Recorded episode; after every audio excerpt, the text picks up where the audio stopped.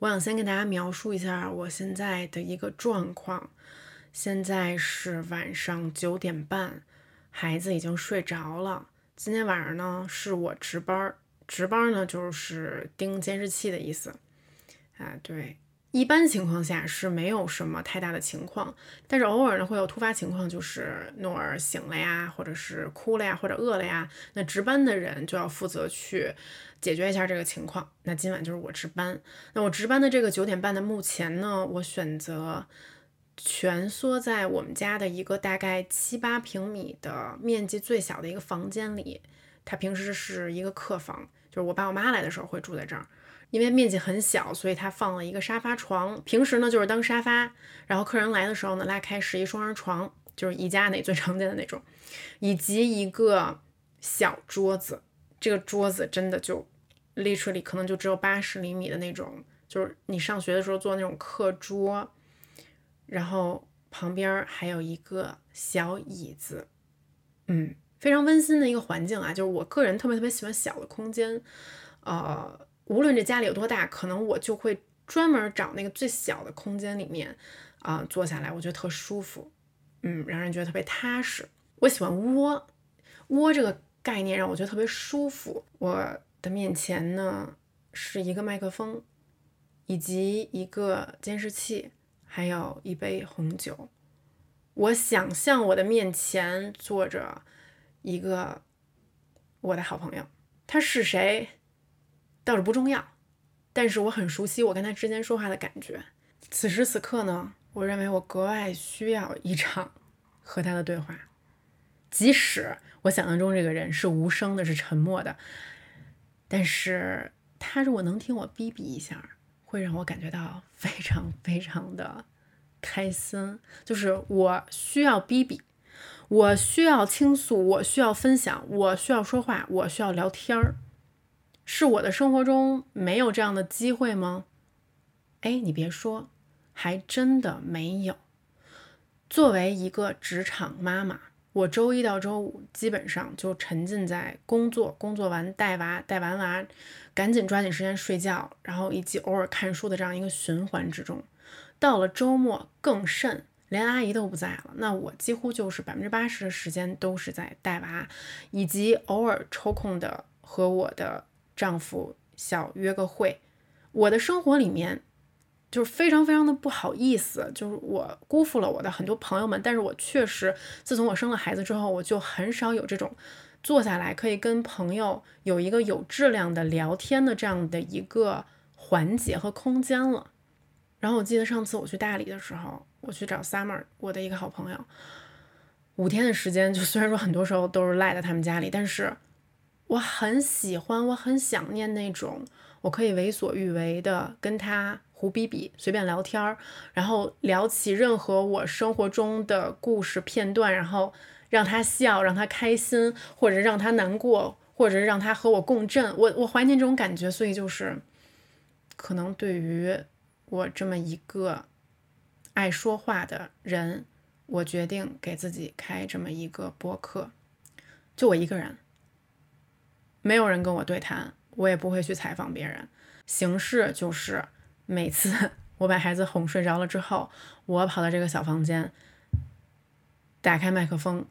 你们就听我哔哔。我们哔哔什么呢？很不幸的是，你们可能需要听我哔哔很多我的日常。我作为一个三十四岁的全职工作的女性，我的生活中的种种困惑，我在经历的喜悦或悲伤，我在思考的事情。括号大多数都没有答案，但是这个思考的范围有可能横跨爱情、工作、生活、自我成长等等等等。那么，作为一个引号也算小有名气的 vlogger，一个 UP 主，为什么我不选择用视频的方式来讲这些故事或者有这些倾诉呢？是因为我觉得啊，I don't know，就是。如果说面前我现在有一个相机，啊，就首先啊，就我这屋太暗了，然后我现在也没化妆，然后我现在特别邋遢，然后我整个人就是，就是一个非常非常就是非常非常松的一个状态。无论我有多松，然后如果眼前我有一个相机，我都会还是感觉不太一样。嗯，我不想为这个东西有过多的修饰，有过多的剪辑，有过多的思考。我希望它就是像朋友之间的那种聊天儿。我觉得我需要这种聊天儿。如果你愿意听，那就正好，咱俩就是配一个对儿。那熟悉我的朋友知道，我其实。还有一档播客叫做喷嚏，啊，喷嚏的话，想一想，真的播到现在也有四年的时间了吧，但是总共才更了五十五十集，可能五十集不到吧的这么一个速度，就龟速更新。喷嚏的话，因为我的另外一个主播搭档是我的好朋友韩夏，也是一个很有才华的女导演。那熟悉喷嚏的朋友知道，我们的这个龟速更新几乎是。就就是随缘，嗯，我俩就是随缘的态度，而且最关键就是啊，自从我搬到上海，然后韩夏在北京之后，我们的这个更新频率就更加每况愈下了。但是我的这个新的播客跟喷嚏并不冲突，我觉得大家可以这么想，就是，嗯，我的这个新的播客叫做啊害羞，哎，我有跟你们解释为什么叫害羞吗？就是在我做了这个冲动的我要开一个个人播客的决定之后，然后我就跑到了我在微信的唯一官方指定非正规的粉丝群里面。哎，其实我很不喜欢称这个喜欢我的人叫粉丝，反正我在这么一个观众群里面，我就冲进去，我说我说大家好，我要作为个人播客，你们觉得好吗？然后大家就是耶耶，非常好，我支持你。然后我说那你们帮我起一个名字吧。然后我这个节目估计就是基本上是在孩子睡着了之后，孩子休息了之后我才能录。于是有一位非常非常有才华的朋友说：“那不如竹子你就玩一个谐音梗，你这个节目就叫嗨羞，就孩子休息了以后，简称嗨羞。然后英文名叫做嗨 Show，就是 Very Very International，Don't know why。然后我说行，没问题。然后我就起了这个名字，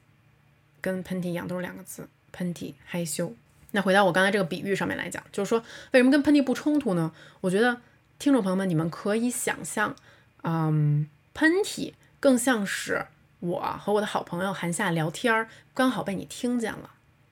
而害羞这个节目呢，更像是我想象我和听众你沟通和聊天儿。你们能明白我的意思吗？明白的话，现在就点个头。嗯嗯。新的播客，说实话啊，就没了韩夏我一个人 在这里说的时候，是稍有难度，也有挑战性的。当然，我录新的播客这件事儿，我肯定是有提前跟韩夏打招呼的。我不想让他觉得说他被背叛了，你知道吗？就我自己一个人私奔了，不不是这个意思啊。嗯，然后韩夏也非常理解，他说：“如果你有这个想法，你有这个分享欲，那你就去做一个自己的这样一个播客。”嗯，然后我觉得，当然我一个人说没有他的陪伴是更加有难度的，但是唯有我把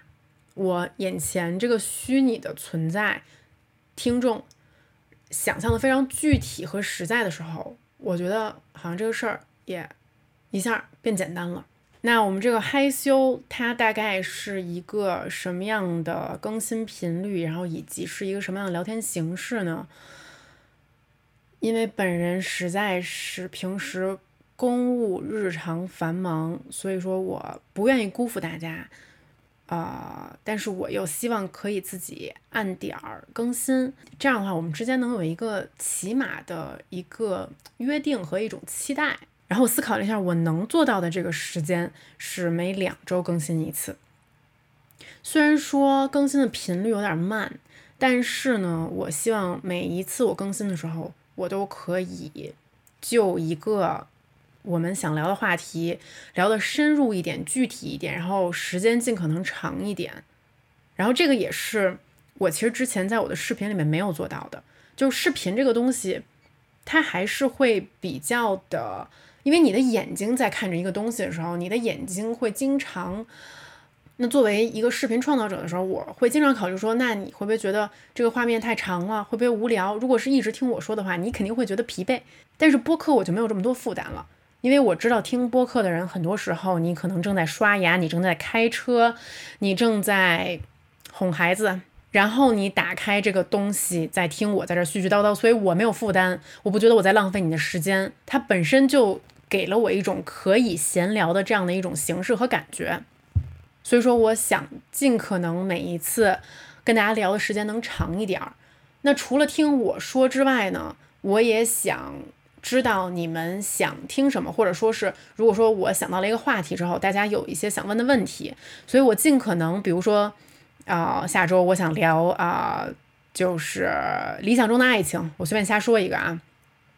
然后呢，我就在微博上说一下，在我的个人微博，然后或者是微信吧，暂暂时先先先先先没没想那么多，反正在我的某个平台，我我就吆喝一句，我说。关于这个话题，你有问题吗？或者你有什么想分享的吗？然后我在收到大家的回馈之后，我再开始录这期播客。所以我就觉得这样的话，咱们会有一个互动。那上面说了，嗯，聊天的形式，播客两周一更，每次更的时候会在我的平台征集相关的问题，然后再来聊这个话题。最后呢，就是我希望。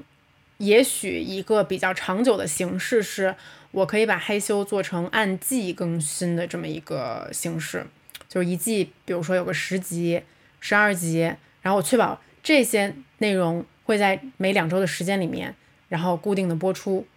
如果第一季结束的话呢，我休息一段时间，这一段时间可能是一个月、俩月，我还没想好。然后呢，我攒够了想跟大家聊的东西，或者说咱这感觉又来了，那就开始第二季。目前呢是这样的一个更新的计划。Oh my god，我这个录音的电脑快没电了，但我差不多也说完了。嗯，所以这一集呢就是这样一个大概的一个 intro，一个介绍。然后下一集，嗯，